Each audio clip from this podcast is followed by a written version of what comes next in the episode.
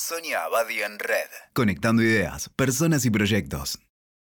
Hoy les quiero preguntar, ¿se pusieron a pensar alguna vez cómo piensan? Nuestros pensamientos pueden ir por autopistas o por otros caminos. Esos pensamientos, que son conexiones de ideas que están enhebradas en cierto orden, circulan en nuestra mente de dos maneras diferentes.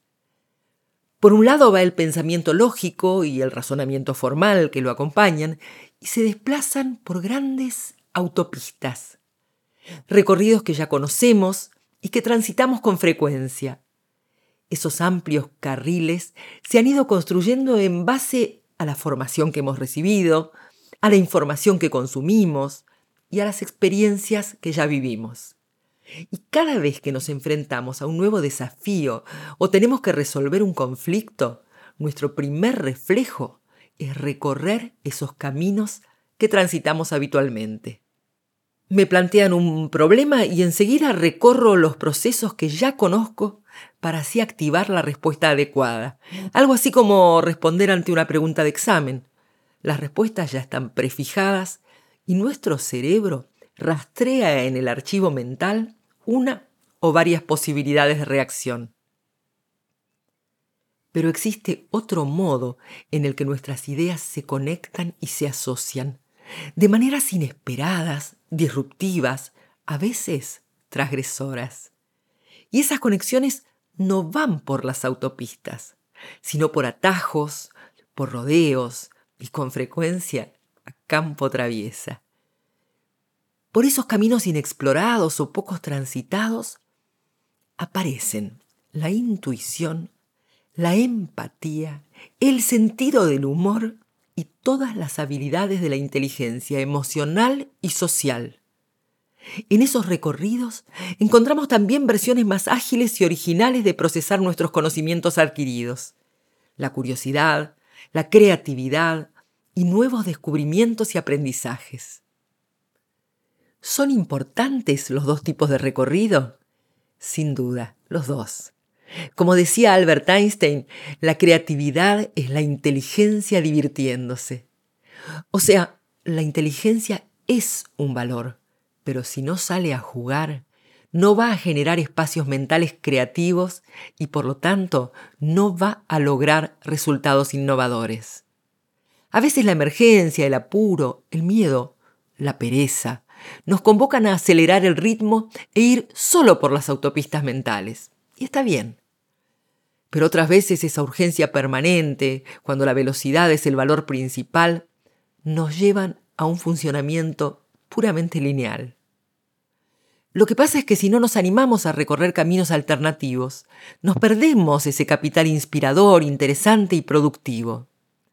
No es fácil atreverse a pensar diferente, recorrer los pastizales, mojarse las botas, perder la estabilidad que encontrábamos en lo conocido.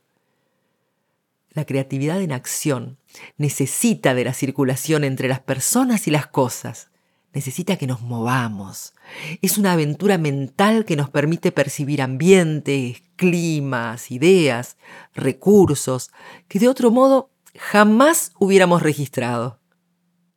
Dice Stephen Nachmanovich en su libro Free Play, el conocimiento razonado proviene de una información de la que tenemos clara conciencia y es sólo una muestra parcial de nuestro conocimiento total. El conocimiento intuitivo, en cambio, procede de todo lo que sabemos y de todo lo que somos. Converge en el momento a partir de una rica pluralidad de direcciones y de fuentes. Pero estos dos caminos se pueden potenciar. Hay momentos de llegar rápido al resultado y momentos de exploración y aventura. Tiempos de concretar y tiempos de imaginar. Estados de alerta y estados de ensoñación. Decía Pablo Picasso, para mí, la creación comienza con horas de ocio y contemplación. Dejo que mi mente marche en calma, a la deriva, como un bote en la corriente tarde o temprano, algo la capta, se vuelve precisa, toma forma, el próximo tema de mi pintura ha sido decidido. Muchas veces creemos que la experiencia se adquiere repitiendo una misma actividad a lo largo de años, recorriendo la misma autopista. Sin embargo, el paso del tiempo puede rigidizar nuestra manera de hacer las cosas y ahogar la creatividad, ya que la repetición ritualizada de un mismo razonamiento genera resistencias a la innovación y al cambio. Claro que todavía en la educación se pone el acento en aprender contenidos y atesorar conocimientos a partir de lo que los libros y los maestros nos transmiten. Ese modelo más pasivo es el que construye nuestras autopistas mentales, útiles y necesarias para definir la configuración de nuestro cerebro, pero demasiado definidas y con poca flexibilidad. Y eso afecta tanto lo cognitivo como lo emocional y a veces hasta nuestra actitud corporal, más rígida y estructurada. Sin embargo, otros aprendizajes y experiencias más flexibles e informales, en los que se desarrollan habilidades múltiples y transversales, en los que se asignan desafíos a resolver, en los que hay lugar para las emociones, que son más activas, preparan el terreno para que nos sintamos más cómodos en arriesgarnos a caminos alternativos. Por eso cuando esos caminos alternativos se cruzan con el pensamiento lógico, la intuición va a enriquecer a la inteligencia en lugar de oponerse a ella. Lo formal se va a disfrutar como un juego y el juego va a ser la fuente del cambio y la innovación. Así es como la creatividad se concreta en realizaciones y los sueños alimentan los logros y los resultados.